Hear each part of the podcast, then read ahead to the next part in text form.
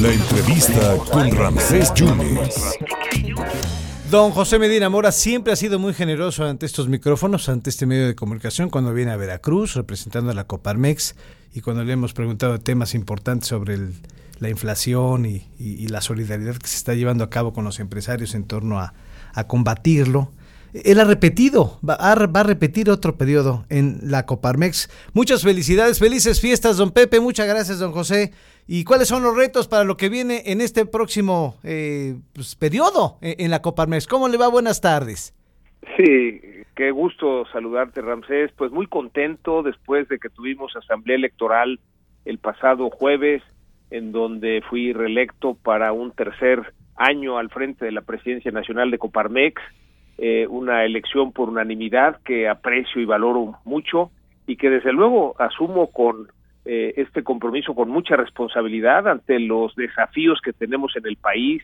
Eh, nos parece que tenemos que seguir adelante con estos posicionamientos en defensa de la democracia, en la defensa de las libertades, eh, también para dar prioridad a lo que son temas como educación, como salud, como seguridad, que nos parece que en el presupuesto para el 2023 no se reflejan esas prioridades y consideramos que es lo más importante que debiera eh, tener en las prioridades el gobierno federal.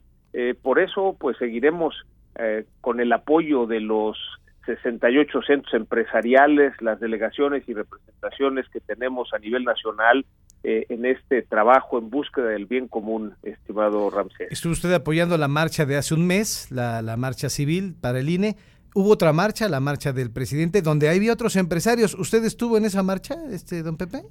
No, eh, nosotros como ciudadanos, eh, desde luego apoyamos la marcha ciudadana del 13 de noviembre, en donde recordarás, Ramsés, que en más de 50 ciudades de la República, de una manera espontánea, los ciudadanos salimos a la calle a manifestarnos en la defensa del INE, en la defensa de la democracia.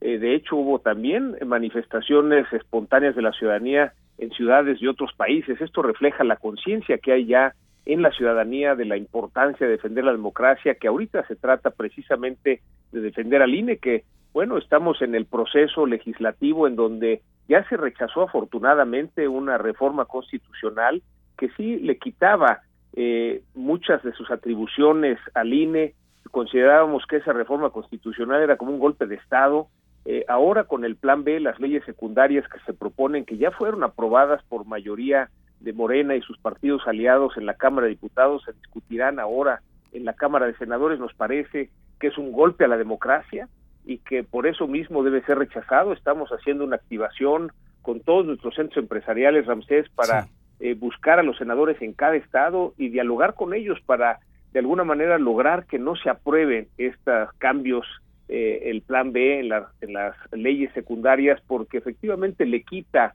al INE esta capacidad de organizar elecciones, le quita la capacidad también de que haya este servicio profesional dentro del Instituto Electoral, que nos parece que son más de tres décadas de que ha avanzado la democracia y que en este país lo que queremos es democracia y eso es lo que demostramos los ciudadanos en la marcha del 13 de noviembre. Por lo mismo, seguiremos muy activos en ese tema, Ramsés. ¿Qué espera usted de Ricardo Monreal, don Pepe?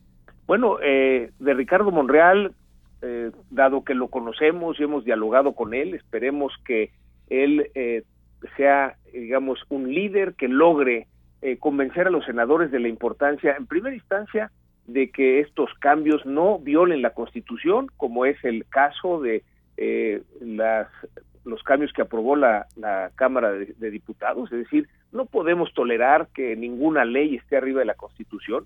Por otro lado, también esperamos que en su liderazgo eh, logre este diálogo que permita que haya un parlamento abierto eh, en, los primeros meses del próximo año, dado que este jueves termina el periodo de sesiones, consideramos que no hay razón para tener la prisa de aprobar algo que no ha sido ampliamente discutido con la ciudadanía. Son cambios importantes, son más de tres décadas en que hemos avanzado en la democracia y por eso consideramos importante el que el senador Monreal, en ese liderazgo que él ejerce, pues responda a la ciudadanía en la defensa de la democracia y del tiempo suficiente para convocar a un parlamento abierto y así podamos discutir no nada más estas iniciativas, sino hay más de 100 iniciativas de cambio a las leyes electorales que están pendientes. Con este posicionamiento, don Pepe, ¿no se aleja usted del ánimo del presidente? eh, nos, nos eh, identificamos con el ánimo de la ciudadanía. Eh, este país hace más de tres décadas, entonces decidimos que queríamos democracia. Fue cuando se ciudadanizó el IFE, Instituto Federal Electoral, hoy INE.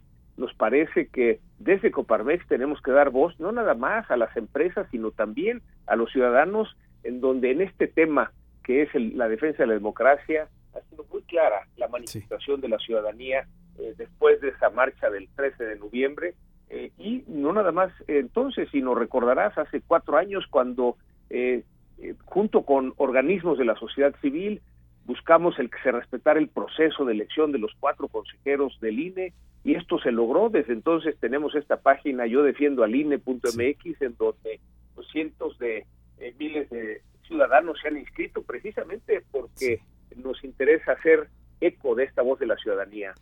Dos puntos más, eh, don Pepe, y felicitarlo. Eh, salario mínimo, el 20% y las vacaciones, eh, la modificación de las vacaciones. ¿Cuál es su punto de vista con los empresarios? Sí, bueno, en, en, cuanto, al salario mínimo, seguimos, Ramsés, con el objetivo que tenemos en Coparmex de llevarle salario mínimo a la línea del bienestar familiar, es decir, que un salario mínimo para una familia en donde hay cuatro integrantes, de los cuales dos trabajan, que esos dos salarios mínimos alcancen para que los cuatro integrantes de la familia tengan acceso a la canasta alimentaria y a la no alimentaria. Este es un objetivo que esperamos lograr para el 2026. Esto quiere decir que además de la propuesta que hicimos para el 2023, haremos propuestas para el 2024, 2025 y 2026 para llegar a ese objetivo. Eh, es de destacar, Ramsés, que llegamos por consenso en la Comisión Nacional de Salarios Mínimos, que recordarás que es el partido, es decir, los sindicatos de los trabajadores, el gobierno y los organismos empresariales estuvimos de acuerdo en este aumento de 10% que cubre inflación más dos puntos, más un monto independiente de recuperación, la conocida MIR, que equivale a otros 10 puntos y es eh, por eso el 20% de aumento solo a los salarios mínimos. En el caso de los demás salarios, pues se ajustarán de acuerdo con los contratos colectivos, a lo mejor con algún ajuste de inflación. Y con respecto a lo que pregunta Ramsés de las vacaciones dignas, celebramos que haya sido aprobado, ya había sido aprobado por la Cámara de Senadores pasar de seis días a doce días eh, por año y después eh, aumentar dos días por año los primeros cinco años. Estábamos en una situación en donde seis días por año nos ponían países como Uganda, con doce días por año pues estamos ya cerca de países como Colombia, Perú y Ecuador, que consideramos que es más la realidad latinoamericana en la que vivimos. Por lo mismo, apoyamos el que se haya hecho este aumento y celebramos que se haya logrado la aprobación. Don Pepe, pues muchas felicidades. ¿Se está combatiendo entonces a la inflación con los productos básicos, la tortilla, etcétera?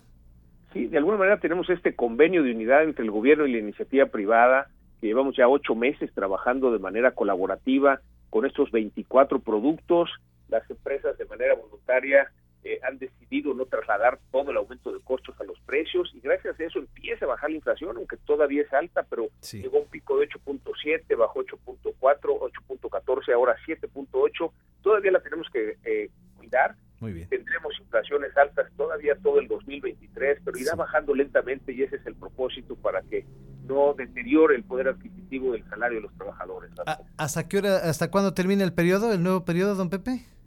Eh, digamos que lo estamos revisando cada seis meses para ver si tenemos que poner medidas adicionales. Ya al cumplirse seis meses se pusieron medidas adicionales que han logrado que la inflación no suba tan rápido. El estimado que tenemos, Ramsés, es que de no existir este acuerdo voluntario entre el gobierno y la iniciativa privada, la inflación estaría en dos dígitos, probablemente entre el 12 y el 13%. Perfecto. Por lo mismo ha sido importante, desde luego, también el apoyo del gobierno en este subsidio a las gasolinas que ha permitido que no se traslade a, aumento de precios en estos 24 productos que estamos siguiendo. Don José, muchas felicidades y, y mucha suerte en este nuevo periodo dentro de la Coparmex que usted está liderando. Gracias. Muy agradecido, Ramsés. Un abrazo. Felices fiestas. Gracias. Gracias a don José Medina Mora, presidente reelecto de la Confederación Patronal de la República Mexicana a nivel nacional. Y platicó con usted en los micrófonos del 97.7, del 101.1 y del 103.9.